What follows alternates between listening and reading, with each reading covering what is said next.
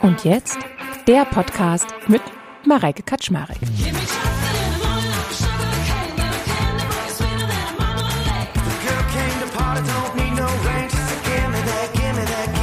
Und jetzt der Podcast mit Mareike Kaczmarek. Die aufmerksamen Hörerinnen und Hörer von euch wissen, dass wir im letzten Teil über das Thema Stress gesprochen haben. Und zwar mit dem lieben Jakob Drachenberg. Das ist der Stressexperte in Deutschland. Er hat mit seiner Drachenberg Akademie einen Raum geschaffen, uns zu Stressmentoren ausbilden zu lassen und ja, dieses Wissen auch weiter zu vermitteln. In Teil 2 gucken wir uns heute genauer an, was bedeutet denn eigentlich Stresskompetenz, was ist Resilienz und welche Art von Stress macht uns denn letztendlich krank. Denn Stress, haben wir ja im ersten Teil gelernt, ist nicht gleich Stress. Und ich kann euch sagen, auch hier wird es wieder wahnsinnig viel Input für euch geben. Ich wünsche euch ganz viel Spaß. Eure Mareike.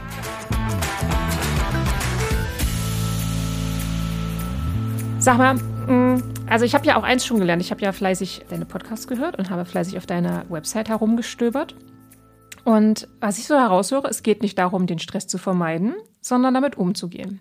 Vielleicht mal vorab, positiver versus negativer Stress. Wo ist denn der der Kipppunkt?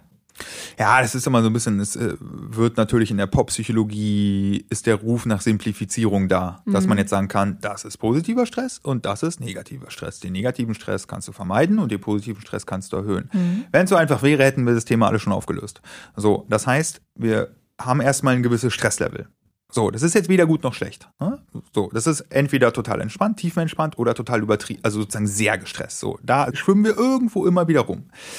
Jetzt hast du ja angesprochen, dass man mit dem Stress umgehen lernen soll und den nicht vermeiden soll. Und da erzähle ich immer ganz gerne von der Ernährungsmetapher. Wenn jetzt eine Person zum Beispiel sich sehr ungesund ernährt, viel zu viel und das Falsche, und die geht mit 50 Kilo Übergewicht zum Arzt, dann würde ja der Arzt auch nicht sagen, Herr Patient, äh, Sie kommen hier, kommen die Treppe hoch. Wenn Sie so weitermachen, werden Sie in drei Jahren Herzinfarkt haben. Sie beuten sich komplett körperlich aus. Aber ich habe den Fehler gefunden, es ist die Ernährung. Gehen Sie mal zum Anti-Ernährungstraining. Hören Sie einfach mal auf mit der Ernährung, weil Ernährung hat Sie krank gemacht.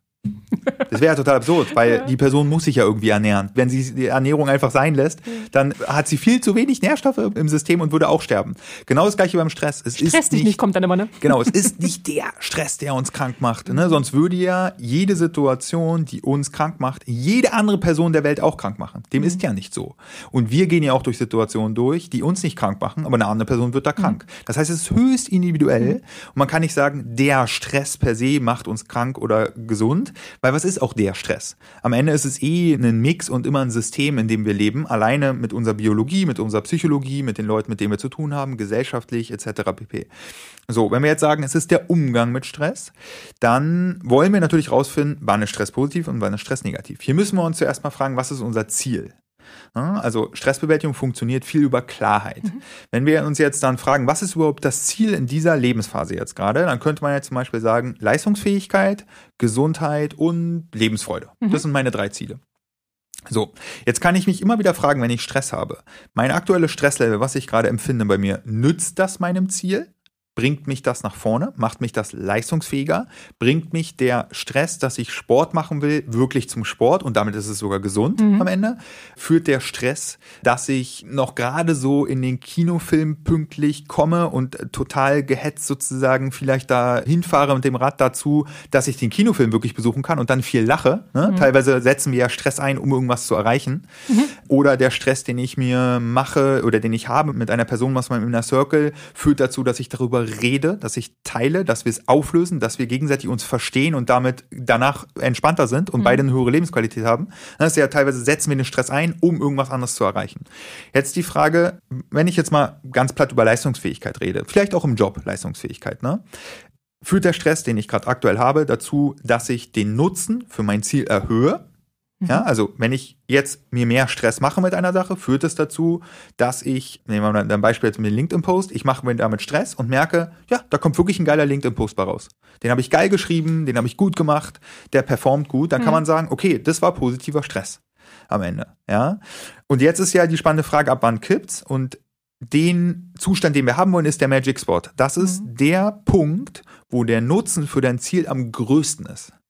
Ja, also das ist sozusagen der Punkt, die Seite in der Gitarre, die eingespannt ist, wo der Gitarrist sein Konzert spielt Mhm. am Ende. Ne? Mhm. Das heißt, es ist irgendwo wahrscheinlich in der Mitte wird dieser Magic Spot lauern, wo wir den größtmöglichen Nutzen für unser Ziel haben, von unserem Stresslevel am Mhm. Ende was oder auch der Stressreaktion. So, und wir merken, wenn es sozusagen schlechter wird, einfach rein logisch, wenn wir Stress erhöhen, dass der Nutzen für unser Ziel sinkt. Das heißt, wir Mhm. machen uns jetzt sozusagen mit der Leistungsfähigkeit oder mit dem Job mehr Stress und wir merken, ich mache mehr Fehler. Mhm. Das ist ja eigentlich suboptimal, weil ich will ja eigentlich weniger Fehler machen. Mhm. Ja? Und daran merkt man, ich habe jetzt gerade zu viel Stress. Eigentlich an der einzigen Frage, wenn ich jetzt noch mehr Stress raufpacke, wird dann der Nutzen für mein Ziel größer oder klaue ich mir sogar Nutzen? Ne? Oder auch bei der Lebensfreude. Ich mache mir jetzt viel Stress mit meiner Lebensfreude und glaube, oh, ich muss irgendwie jeden Tag lachen, mache mir damit so viel Stress und mein Idealbild von mir selber, dass ich immer lustig bin in der Umgebung mit anderen Menschen, führt dazu, dass ich voll unsicher bin und weniger lache. Dann merke ich gerade, das ist gerade negativer Stress. Weil es führt nicht dazu, dass du dein Ziel erreichst, Ja. sondern dass du eigentlich das Gegenteil kriegst. Und da haben wir wieder die Coaching-Regel drin. Wenn ich eine Sache übertreibe, kriege ich meistens das Gegenteil von dem, was ich haben will. Wenn ich Perfektionismus so weit übertreibe, dass ich so weit erschöpft bin, dass ich ultra viele Fehler mache, kriege ich ja genau das, was ich eigentlich nicht haben will. Wenn ich den Glaubenssatz, alle müssen mich immer mögen, so weit übertreibe, dass ich zu allem Ja und Amen sage, privat und beruflich, ganz viel Sachen zusage, die ich gar nicht halten kann und die Leute auch enttäusche, weil ich so viele Aufgaben und so viele Termine auf einmal auf der Agenda habe, die ich sozusagen, weil ich erschöpft zusammengebrochen bin, gar nicht wahrnehmen kann, führt es dazu, dass alle Leute sagen, ja, du hast mich voll enttäuscht. Und damit kriege ich das Gegenteil von dem, was ich haben will. Wenn ich immer stark sein will in meinem Leben, in jeder Minute fange ich wahrscheinlich an, übelst ins Biohacking reinzugehen. Leute fangen an, dann Drogen zu nehmen äh, und sind dann irgendwann so krank und haben gar keine Energie mehr und haben wieder genau das Gegenteil von dem erreicht, was sie haben wollten.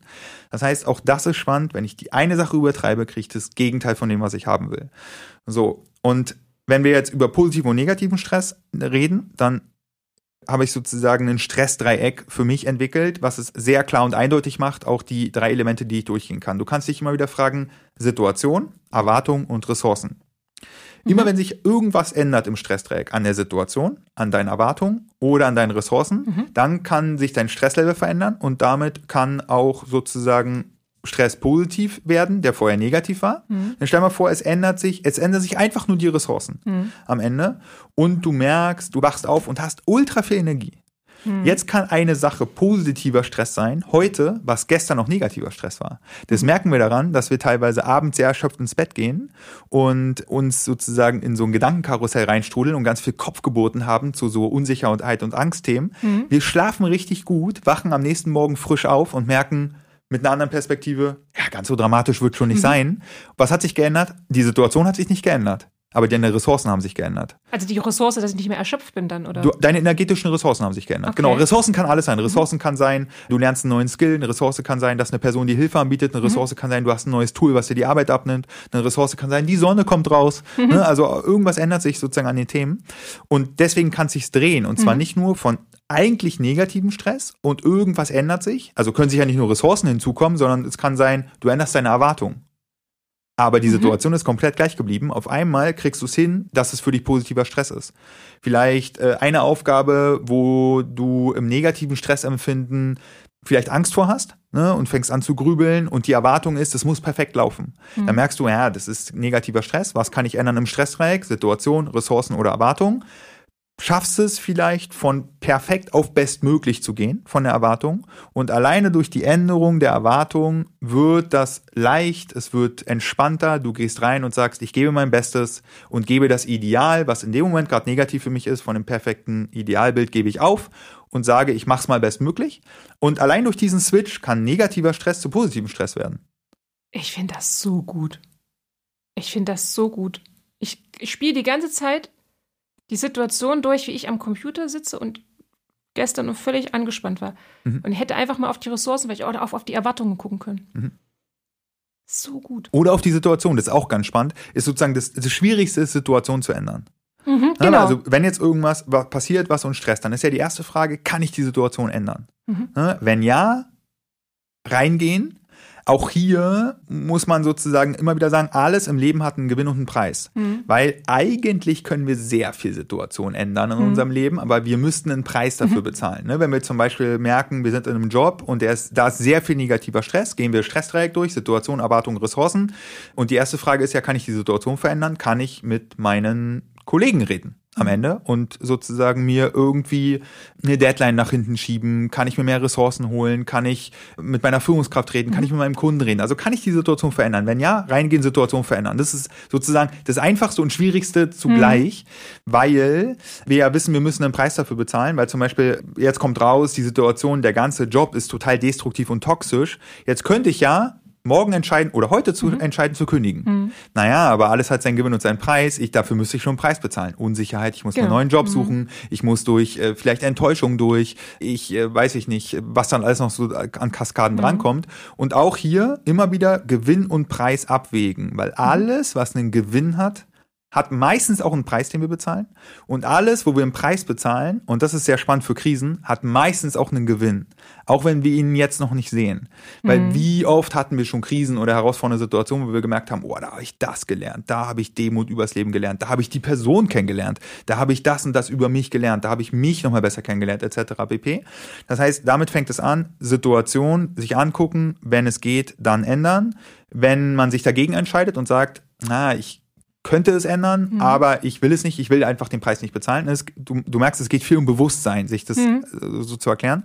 Dann die Ressourcen erhöhen. Mhm. Wer kann mich unterstützen? Alleine das ist ja auch ein Erlaubnisthema. Und ja. der Stress wird uns wahrscheinlich einreden, nein, ich muss da alleine durch. Und wenn ich Unterstützung anfrage, privat oder beruflich, dann denken die Leute, ich habe es nicht im Griff, dann bin ich schlecht, dann habe ich versagt. Ne? Und dann, ah, dann hole ich mir keine Unterstützung, genau. mache ich es lieber alleine weiter. Dann Ressourcen sozusagen oder auf äh, die Erwartung gehen. Genau, die Erwartung, dass ich das alles alleine schaffe.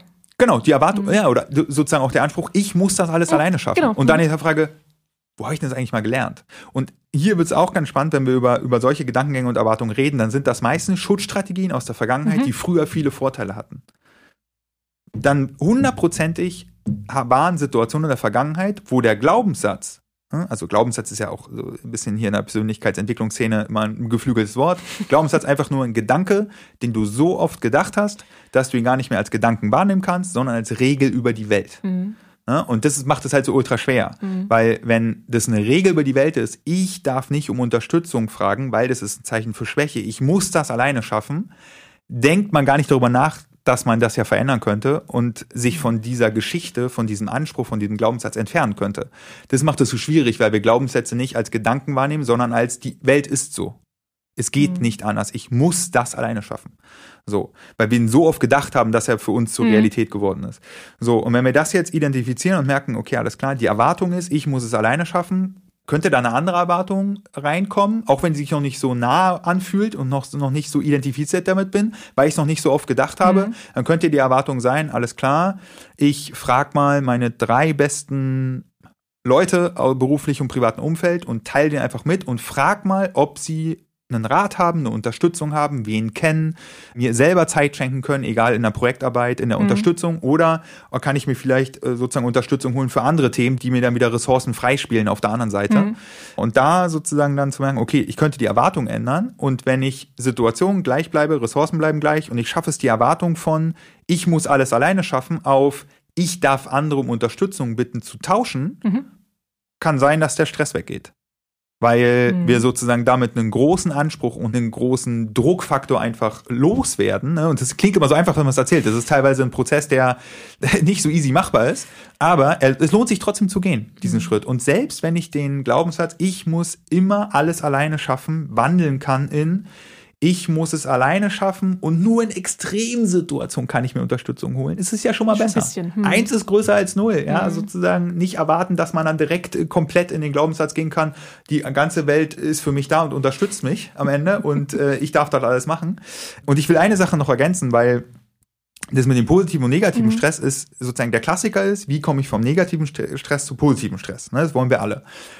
Und das Ding ist ja auch, dass es ja andersrum auch passieren kann. Dass sich eine Sache, die vielleicht jahrelang positiv war, mhm. auf einmal negativer Stress ist und man fragt sich so, hä, was, was ist denn eigentlich los? Die mhm. Arbeit war doch immer voll die Ressource, die hat mich doch immer voll begeistert. Die war doch immer ein volles Thema, wo ich voll dahinter gestanden habe und voll leidenschaftlich dabei war. Es war positiver Stress, auf einmal ist es negativer Stress. Und mit dem Deal müssen wir klarkommen, mhm. dass es manchmal tagtäglich tauschen kann. Dinge können heute positiv für dich sein, morgen negativ, morgen wieder positiv, ne? je nachdem, was sich wieder verändert, eine Erwartung, eine Situation, an den Ressourcen. Mhm. Und das ist sehr bitter, wenn Dinge, die lange positiver Stress für dich waren, auf einmal sich drehen und keine Ressource mehr für dich sind mhm. und keine Sache, die dir Kraft geben, sondern die nehmen dir auf einmal Kraft. Mhm. Und das verwirrt uns. Und wenn man sich einmal anguckt, das ist total logisch. Wenn es in die eine Richtung gehen kann, kann es ja auch wieder in die andere Richtung gehen. Ich finde das wirklich tröstlich. Ich funktioniere tatsächlich so, dass ich die Dinge versuchen möchte, immer zu verstehen. Mhm. Deswegen ist es für mich total tröstlich, da reinzugucken, an welcher Stelle ich was schrauben kann. Und merke auch instant, wenn ich das jetzt auf das Beispiel von gestern, ne, dass ich dann, okay, was steckt dahinter? Ich habe diese Erwartung, das muss alles funktionieren, das darf nicht kaputt gehen, ansonsten werde ich belächelt, ich werde nicht ernst genommen. Mhm. Ne? Ich werde in meinen Fähigkeiten reduziert. Also das heißt, ach, die kann das ja gar nicht. Oh Gott, das ist ja peinlich. Ach Gott, die Arme, die muss man ja bedauern. Dieses Gefühl, dann weniger wert zu sein. Und das einfach zu drehen. Ich überlege gerade, in welche Richtung ich das drehen würde. Aber ich würde mal eine Sache, bevor wir es drehen, es ist ganz wichtig, sich die Filterfrage zu stellen, Fakt oder Fiktion. Eine absolute Fiktion. Wenn das fünf von, von 5000 denken, ja, fein, ne? aber klar. Genau, das ist unglaublich wichtig. Beruht mein Stress auf Fakten mhm. oder auf Kopfgeburten? Das ist so ein wichtiger Schritt, das sozusagen einmal zu filtern, weil das ist ja total sozusagen, du kannst Situationen, die nur in deinem Kopf stattfinden, daran mhm. kannst du ja nichts ändern, weil mhm. die Angst ja immer da ist. Nee, wenn das und das passiert, dann werden alle über mich lachen. Kenne ich auch total am Ende.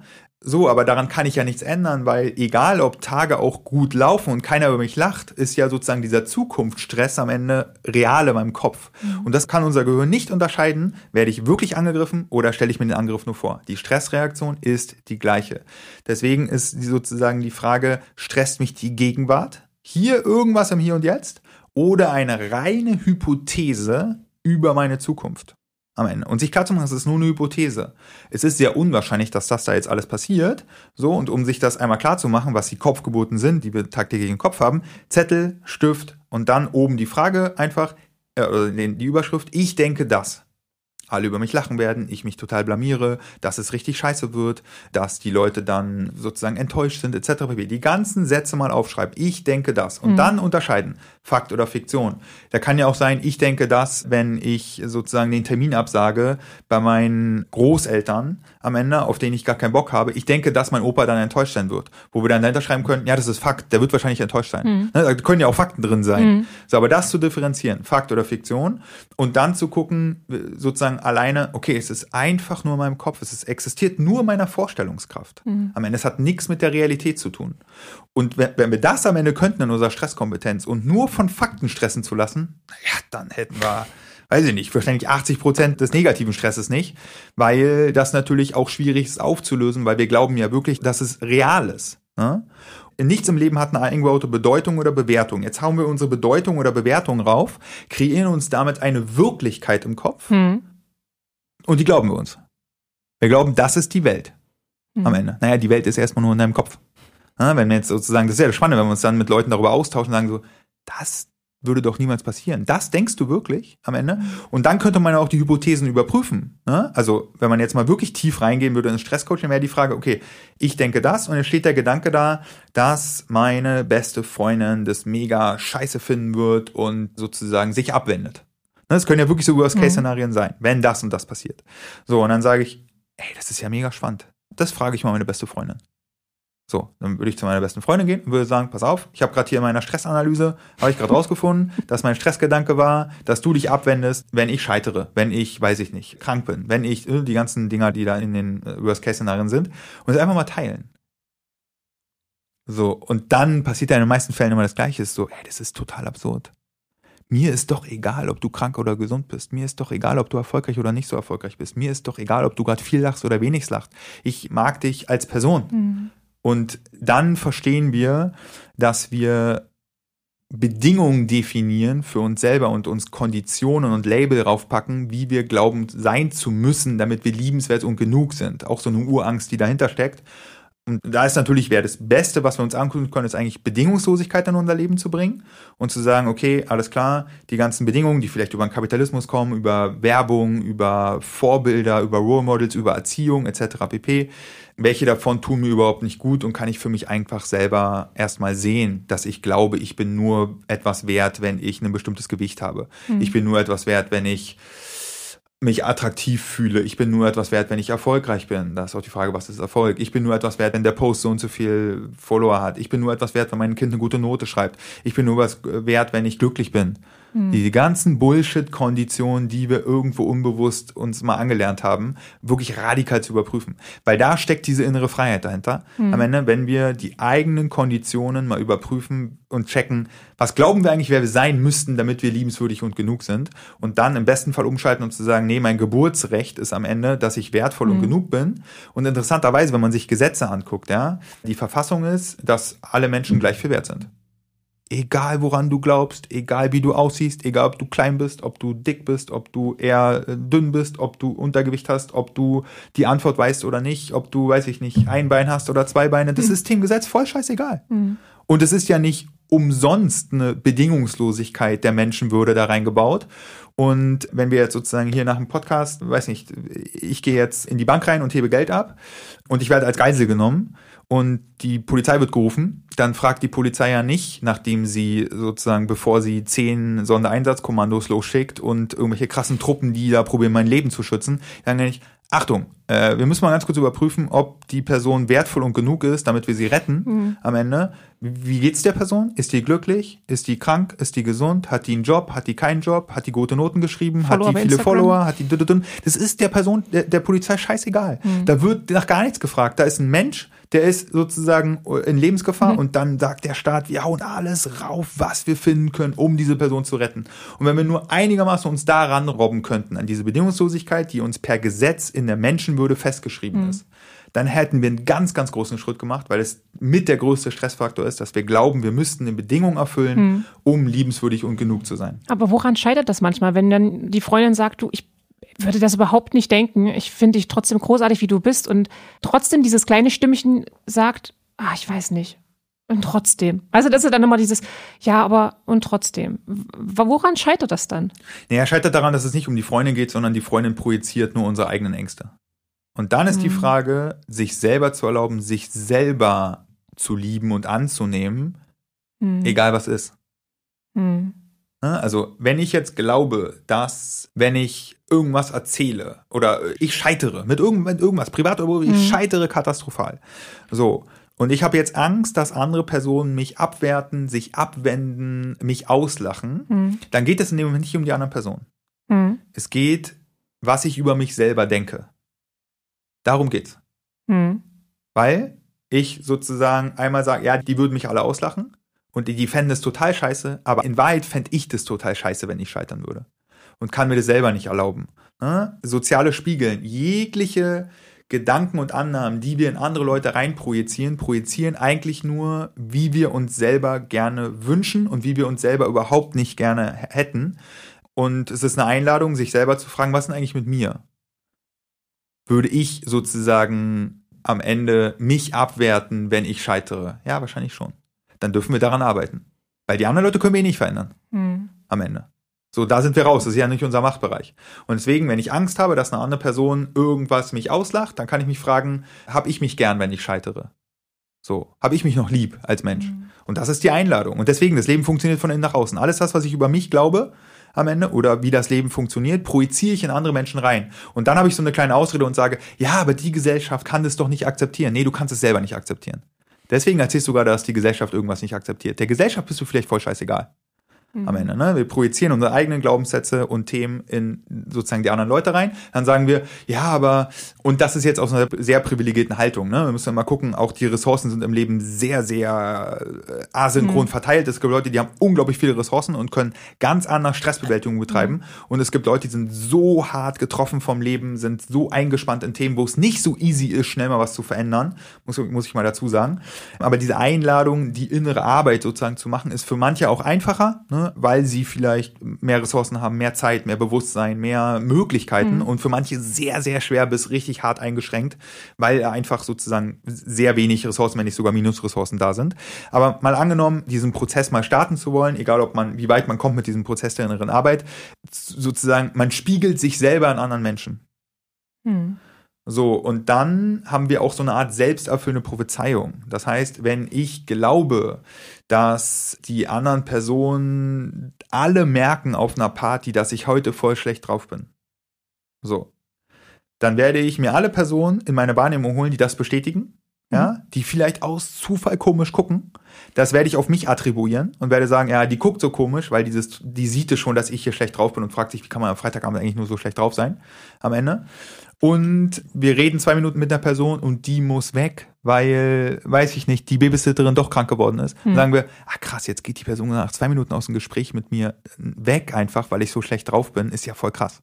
Das heißt, dieses System der selbsterfüllenden Prophezeiung in uns sorgt dafür, dass wir uns alles an Informationen aus unserer Umwelt rausziehen, was unsere Geschichte für wahr befindet und alles wegfiltern, was dagegen spricht. Hm. Und demzufolge ist es teilweise super schwer da rauszukommen, weil du sozusagen, du glaubst eine Sache und unser Gehirn will eine Sache vermeiden, nämlich kognitive Dissonanz. Das wäre ja total blöd, wenn du auf die Party gehst und sagst, oh, alle finden es total schrecklich, ich darf nicht schlecht drauf sein, ich muss mich hier richtig pushen, ich muss jetzt in eine gute Laune kommen.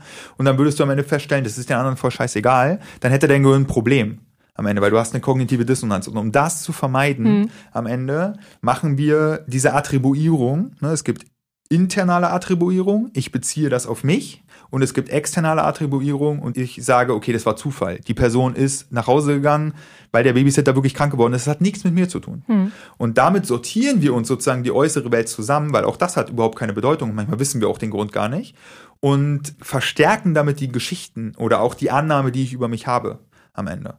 So, und das kann total positiv genutzt sein, wenn ich jetzt zum Beispiel die Annahme habe, es gibt viele Leute in meinem Leben, die mich unterstützen und denen ich nach Rat fragen kann und die sind mir sehr wohl gesonnen, ja, dann sortiere ich die Leute zusammen, gehe schon mit einer ganz anderen Einstellung da rein, ja, und wenn ich sozusagen sage, oh, meine ganzen Leute um mich herum, die haben alle genug zu tun und die fänden das total blöd, wenn ich sie jetzt noch belaste hm. am Ende und die fänden das scheiße. Ich frage sie gar nicht und damit habe ich gar nicht eine Chance, die Geschichte aufzulösen. Und damit bleibt die Geschichte weiter in meinem Kopf einfach ja. real. Dass ich glaube, ich will die nicht belasten und deswegen frage ich sie gar nicht erst.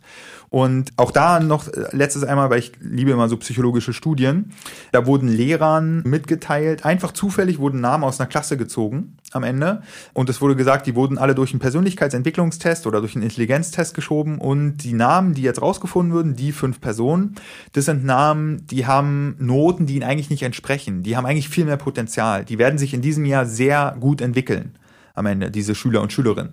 Ja, und dann haben sozusagen die Lehrer, die äh, sozusagen, die wussten nicht, dass sie mitmachen bei diesem Experiment, haben die fünf Namen gehabt und die Schüler wussten gar nicht, dass sie gezogen wurden mhm. und dass sie zufällig, das war total random am Ende, diese fünf Personen.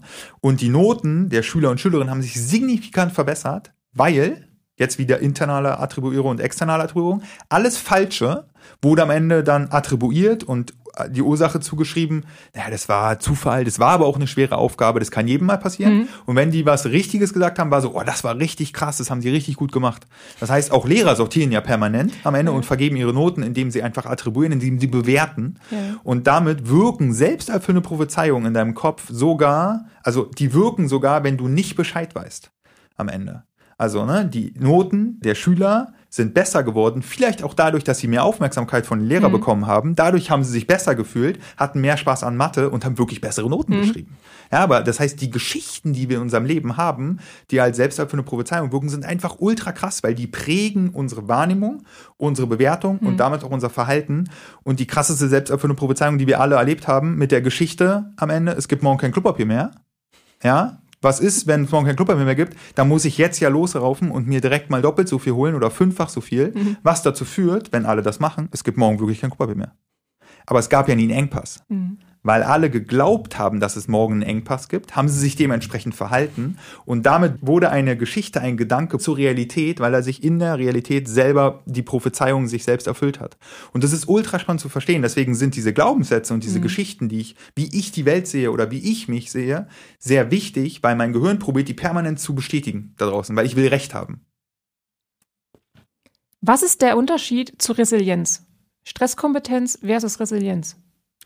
Ja, es sind beides nur Wörter, die wir mit Bedeutung füllen, also einfach nur Worthülsen. Mhm. Resilienz ist so ein bisschen psychische Widerstandsfähigkeit am Ende. Okay. Und damit äh, kann ich damit nicht viel anfangen, weil äh, am Ende geht es in Stresskompetenz darum, Widerstand aufzulösen. Mhm. Ne?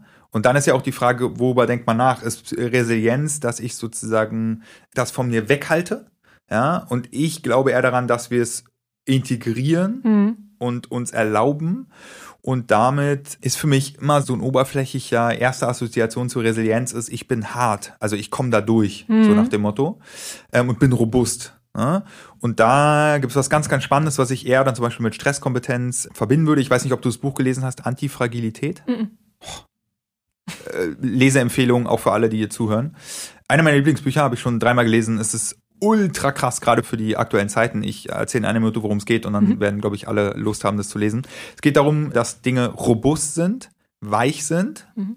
oder antifragil. Also entweder eine Sache wird bei einem Angriff hart, ne, ist robust so wie ein Stein, oder eine Sache ist weich und zerbricht sofort. und dann ist die Frage immer wieder, okay, wie, wie bin ich unterwegs? Wie, wie gehe ich mit den Themen um? Dann glauben wir ja ganz oft, wir müssen hart werden, wir müssen in den Widerstand gehen am Ende und uns darf da nichts passieren. Und Antifragilität, fragil ist sozusagen weich und der hat sich auch dafür entschuldigt, dass es kein besseres Wort gab, das heißt, er hat antifragil gesagt als, als Lösung, ist, dass Konflikte, Stress, Probleme dich besser machen. Und das muss man erstmal sacken lassen. Und ich gebe dir ein paar Beispiele, wo ich dann dachte, okay, das ergibt einfach so viel Sinn. Wenn ein Wald nicht ab und zu mal kleine sozusagen Gegenden hat, wo ein Waldbrand mhm. ist, gibt es keine Schneisen am Ende und er läuft Gefahr, irgendwann komplett abzubrennen. Das heißt, kleine Waldbrände sind in der Antifragilitätslogik total sinnvoll, mhm. weil das dazu führt, dass der Wald nicht mehr miteinander so verbunden ist, dass er mit einem kleinen Feuer alles komplett abbrennt. Mhm. Und das muss man sich jetzt mal auf sein Leben übertragen. Wie oft hatten wir das schon, dass ein Konflikt uns besser gemacht hat?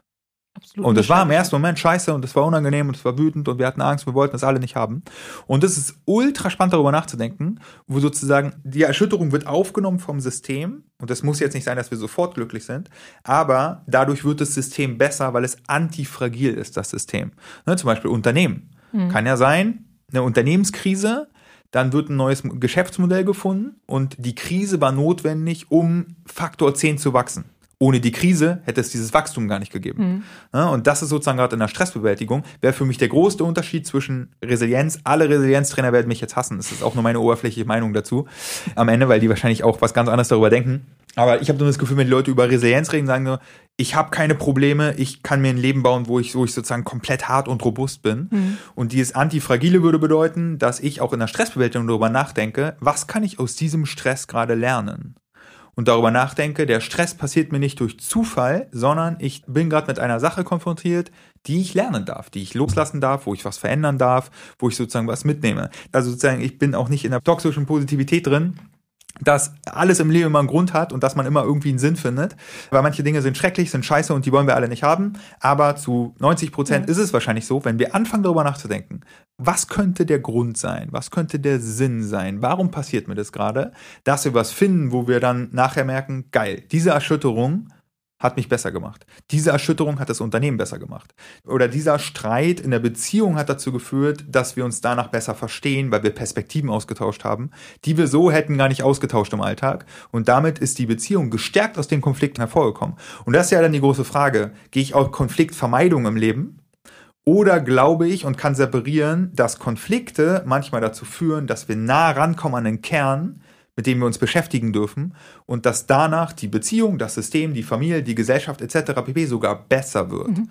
Und das ist ja eine ganz andere Haltung, mit Konflikten umzugehen. Ja, das ist wie so eine Art auf einfach mal so diesen Reboot und nochmal genauer hingucken. Und witzigerweise denke ich jetzt gerade darüber nach, wer meinen, meinen Podcast hört, der kennt die Story auch schon, dass ich immer so ein bisschen verteufelt habe, so meine Vergangenheit, dass ich irgendwie nicht geschafft habe, Geschäftsführer zu werden oder Geschäftsführerin, wie auch immer. Oder ich habe für mich immer nicht gesehen, dass ich erfolgreich bin. Ich habe aber gesagt, ich bin gescheitert. Und, und dann hatte ich halt so einen Moment im Coaching gehabt, wo mir das so wie Schuppen von den Augen fiel, weil ich mir dachte, warte mal, Mareike, du machst jetzt diesen Podcast. Du sprichst gerade mit allen möglichen Leuten, die absolut Ahnung haben von ihrem Fach und die kommen zu dir und ich bin gerade meine eigene Chefin geworden.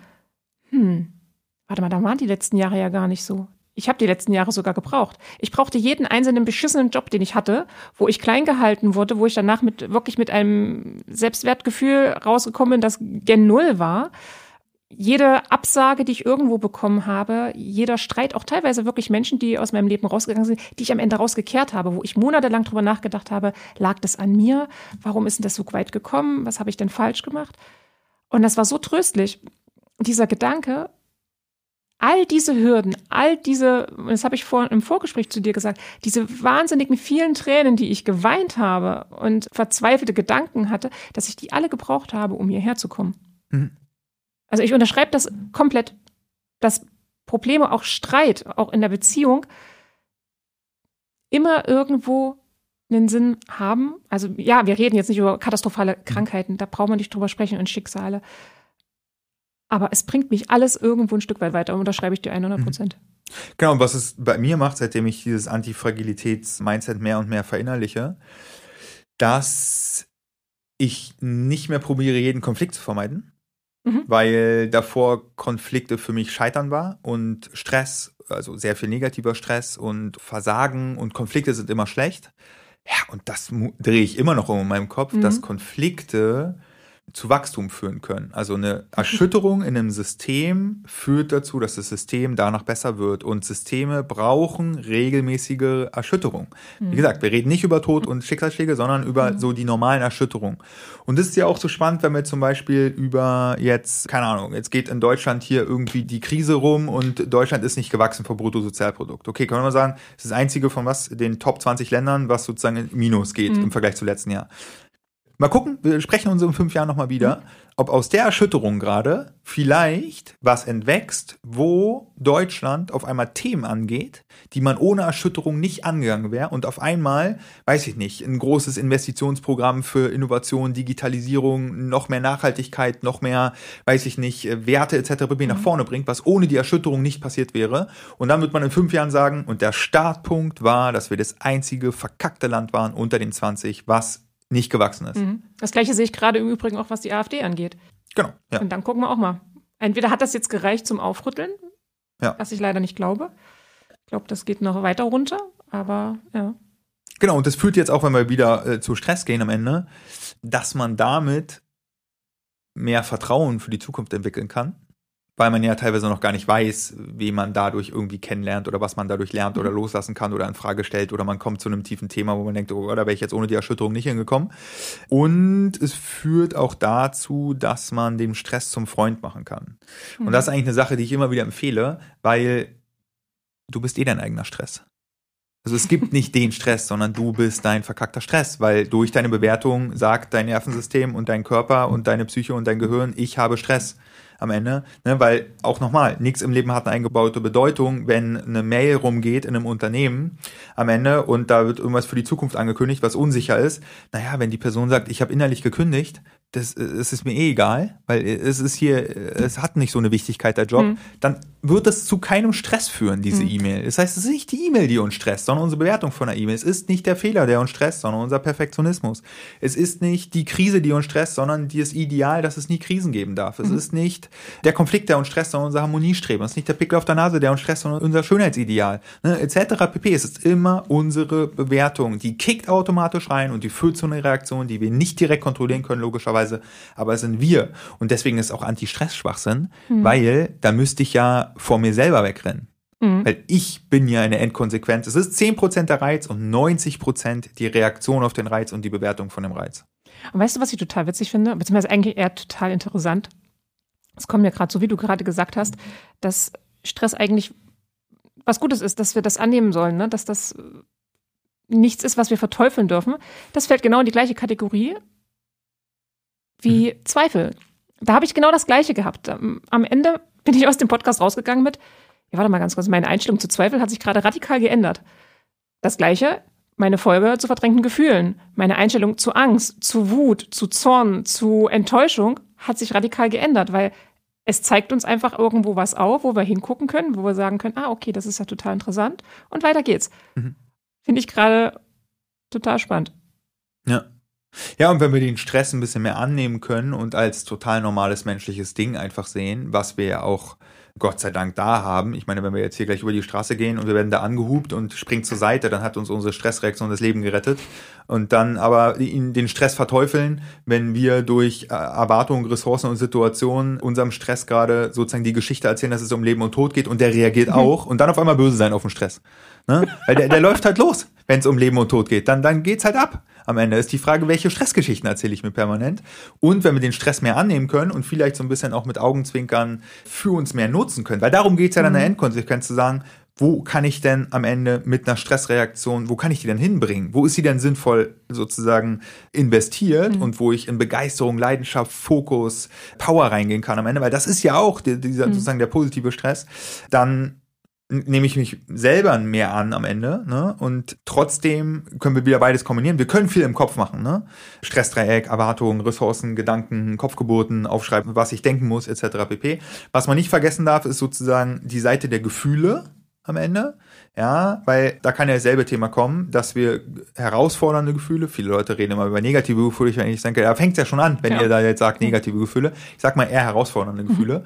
Und die auch natürlich als Teil des Stresses sehen, weil entweder die sind durch Stress ausgelöst oder die Gefühle lösen Stress aus. Das heißt, wir kommen da eh mhm. nicht von weg. Und auch Gott sei Dank haben wir Gefühle, weil es ist auch total sozusagen ein Leben komplett ohne Gefühle ist total leer und total einsam und überhaupt, ich würde mal sagen, nicht so richtig lebenswert, weil dann mhm. gehst du einfach nur durch dein Leben und bist wie so ein Roboter oder wie so ein Fließband am Ende. Und auch da, wenn ich sozusagen Freude, Begeisterung, Liebe in meinem Leben habe, das gibt es halt im Paket mit Angst, Neid, Überforderung, Erschöpfung, Wut, Verzweiflung. So, ich kann mir da jetzt nicht mhm. Cherrypicking betreiben und sagen, nee, ich hätte gerne nur Liebe, Freude und äh, Gelassenheit in meinem Leben und auf den Rest würde ich gern verzichten, sondern auch das als total menschliches Thema annehmen, was auch nicht immer Spaß macht, aber auch da kann man sich ja dieselbe Frage stellen, was will mir die Angst eigentlich sagen? Mhm. Was will mir sozusagen die Wut sagen? Welche Werte sind gerade in Frage gestellt, dass ich wütend bin?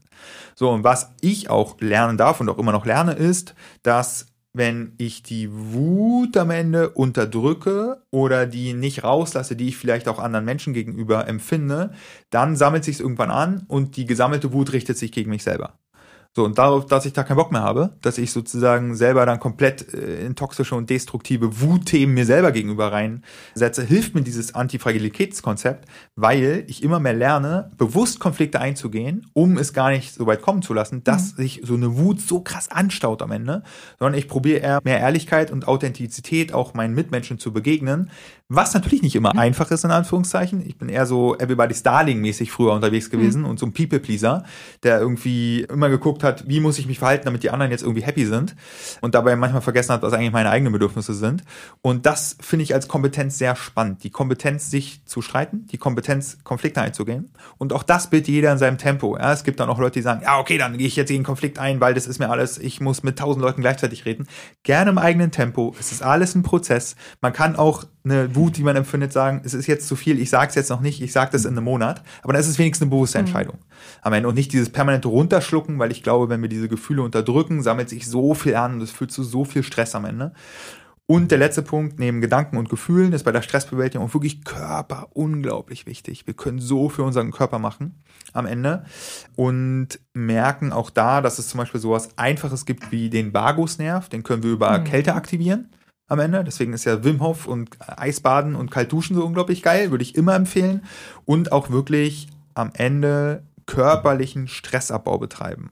Nochmal, eine Stressreaktion will eigentlich kämpfen oder flüchten und nicht vom PC E-Mails beantworten. Da, dafür ist es eigentlich nicht gebaut, sondern es ist jetzt eigentlich Power, dass du ne, sozusagen in die Bewegung reinkommst.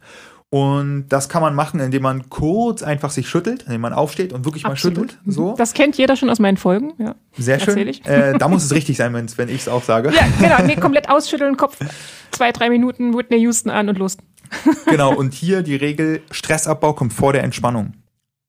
Wenn dein Körper und dein System noch glaubt, du bist jetzt gerade im Mhm. Kampfmodus, natürlich kannst du dich nicht entspannen und liegst dann im Bett oder auf der Couch und dann bist noch total angespannt. So, das heißt, Stressabbau können wir entweder mental betreiben, Mhm. indem wir die Geschichte dahinter auflösen und dann sozusagen in die Akzeptanz reingehen, den Widerstand rausnehmen oder körperlich, indem wir einfach den Fluchtmodus simulieren, laufen, indem wir den Kampfmodus simulieren und, weiß ich nicht, uns bewegen, Fitnessstudio oder irgendwie, Hauptsache wir bewegen uns ein bisschen und merken dann auch, jeder kennt ja das Gefühl, nach dem Sport sind wir einfach entspannter. Ja. ja weil wir Stress abgebaut haben. Aber kannst du den Stress abbauen, wenn du sagst, man kann das auch, wenn man das im Kopf für sich löst, kriege ich dann aber dadurch das Adrenalin abgebaut? Da streiten sich wahrscheinlich auch die Leute, die dazu forschen. Ich würde immer beides empfehlen, um kein Risiko einzugehen, weil ich glaube, wir können Stressbewältigung nicht nur kognitiv machen, sondern müssen einfach unseren Körper mitnehmen, weil es ist Biologie, es ist hormonell und am Ende hängt da halt ein ganzes System dran und muss auch ganzheitlich betrachtet werden am Ende. Und ich würde immer empfehlen, ja, für die reine Prävention einfach sich zu bewegen. Und man kann zum Beispiel auch präventiv machen, ja, vor wichtigen Terminen, die anstehen, einfach vorher 20 Minuten mal bewegen, dann kommt man schon mit mehr Entspannung zum wichtigen Termin. Ich war heute mega aufgeregt. Ja, Ja, ich war total aufgeregt, dass du kommst. Und ich habe tatsächlich dann hier mich komplett ausgeschüttelt. Mhm. Ich bin dann hier ins Studio, habe die Musik angemacht und habe einfach mal Kopf und Beine und Arme und alles durchgeschlenkert, weil ich mega aufgeregt war. Und danach habe ich gemerkt, okay, ich komme langsam runter. ja, st körperlicher Stressabbau ist nicht zu unterschätzen. Ja. Jakob, ich merke, wir könnten, glaube ich, stundenlang noch weiterreden. Ich habe hier eigentlich auch noch so wahnsinnig viele Fragen, aber ich glaube, wir lassen das erstmal an dieser Stelle. Ich äh, werde dich einfach nochmal vors Mikrofon zitieren und danke dir, dass du da warst. Sehr Ich gerne. werd jetzt Hat Sport machen. sehr, sehr viel Spaß gemacht. Vielen Dank. Das freut mich, danke dir. Mach's gut. Ciao, ciao. Das war Und Jetzt, der Podcast mit Mareike Kaczmarek. Schön, dass du dabei warst. Wenn du auch die nächsten Folgen nicht verpassen möchtest, dann abonniere meinen Podcast Und Jetzt und aktiviere die Glocke. So bleibst du definitiv auf dem Laufenden. Besuch mich gerne auf meiner Website www.undjetzt.de. Dort kannst du dich auch in meine Newsletter eintragen und erhältst regelmäßig spannende News und Behind-the-Scene-Einblicke zum Podcast. Wenn du Fragen oder Anmerkungen zu und jetzt hast, dann kannst du mir auch gerne eine E-Mail schreiben an hallo@undjetzt.de. Und jetzt bis bald, deine Mareike.